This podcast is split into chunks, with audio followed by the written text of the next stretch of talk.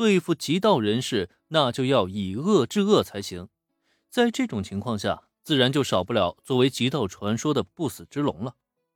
那么一段时间过后，一身黑色西装配墨镜，骑着淑女车的黑田龙先生正式登场。明明是应该违和感强烈的一对组合，放在黑田龙身上，感觉还挺搭的。下午好啊，黑田先生。哦，对了，黑田夫人已经去事务所报道了吧？心中的吐槽暂且不提，在不死之龙抵达之后，林恩笑着上前打了声招呼。如今黑田家这对夫妇都被他收入囊中了，大家都是自己人，态度自然也就应该更亲近一些。可让人没想到的是，面对林恩，不死之龙在下了淑女车以后，他最先做的竟然是朝着对方来了一个鞠躬。林恩大哥，下午好啊！承蒙大哥关照，美酒已经成功入职事务所了。呃，黑田先生，你直接叫我名字就好了，这大哥什么的，呃，喂，我听命于林恩大哥麾下，自然就应该称呼为大哥才对啊。倒是林恩大哥，请您务必直呼我的名字，不然的话，请允许我切下小指，用以谢罪。我去，这家伙搞什么呀？不是已经脱离极道金盆洗手了吗？怎么极道那一套还被你玩这么溜啊？嘿啊不，阿龙，改称呼这个可以有，但我不是极道人士啊，你也不用叫我大哥，不然被人误会了，我该怎么办啊？为了避免不死之龙真的去当场切小指，林恩直接改口叫他阿龙。但这不是重点，重点是怎么让不死之龙放弃大哥这个称呼。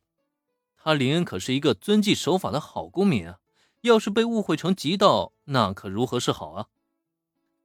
呃，林恩大哥说的是，就算是这样，我也不能直呼大哥的名字啊。听林恩这么一说，不死之龙也觉得有理。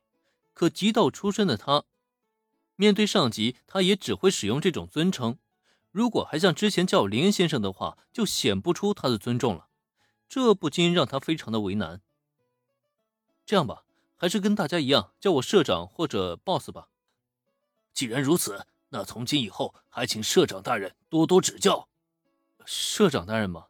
哎，算了，那就社长大人吧。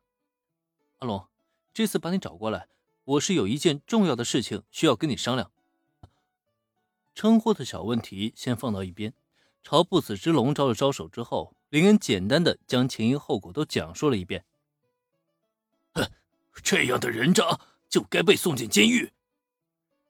作为一名已经金盆洗手的前极道人士，不死之龙显然对于那个极道社长的行为深恶痛绝，并强烈的表示，这样的败类他看见一个揍一个。通通都要送进监狱里去，但对此林恩却表示这件事情远没有这么简单。这种人渣败类，咱们当然不能放过了。不过在行动之前呢，我却需要尽可能的多了解对方的情报，这样才能将对方一网打尽。所以阿龙啊，这件事情还需要你来帮忙才行。不死之龙作为极道活着的传说，通过他去调查极道的信息。肯定远比佐藤美和子来的更方便、更快捷。事实上，也正如林恩所料那样，并没有让他等待太久。关于冲野洋子所在事务所的社长信息，就通过不死之龙的前小弟，就是之前那个金毛男给送了过来。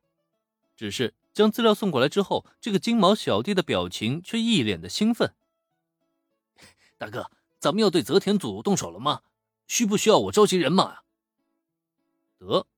感情这家伙还以为不死之龙要重新出山呢，难怪会是这副表情啊！可遗憾的是，他是完全想多了呀！混蛋！我不是已经说过我已经金盆洗手了吗？还有，社长大人就在这儿呢，你为什么不先向社长大人问好呢？啊，呃，金毛小弟兴奋不已，不死之龙呢，却一巴掌呼在他脑门上。并且大声的向他训斥了起来。被大哥呼了一巴掌，金毛男满脸的懵逼，不知道自己究竟哪里错了。这位就是雇佣我的社长大人，还不快过来问好！直到不死之龙指出林的身份来，金毛小弟才终于恍然大悟。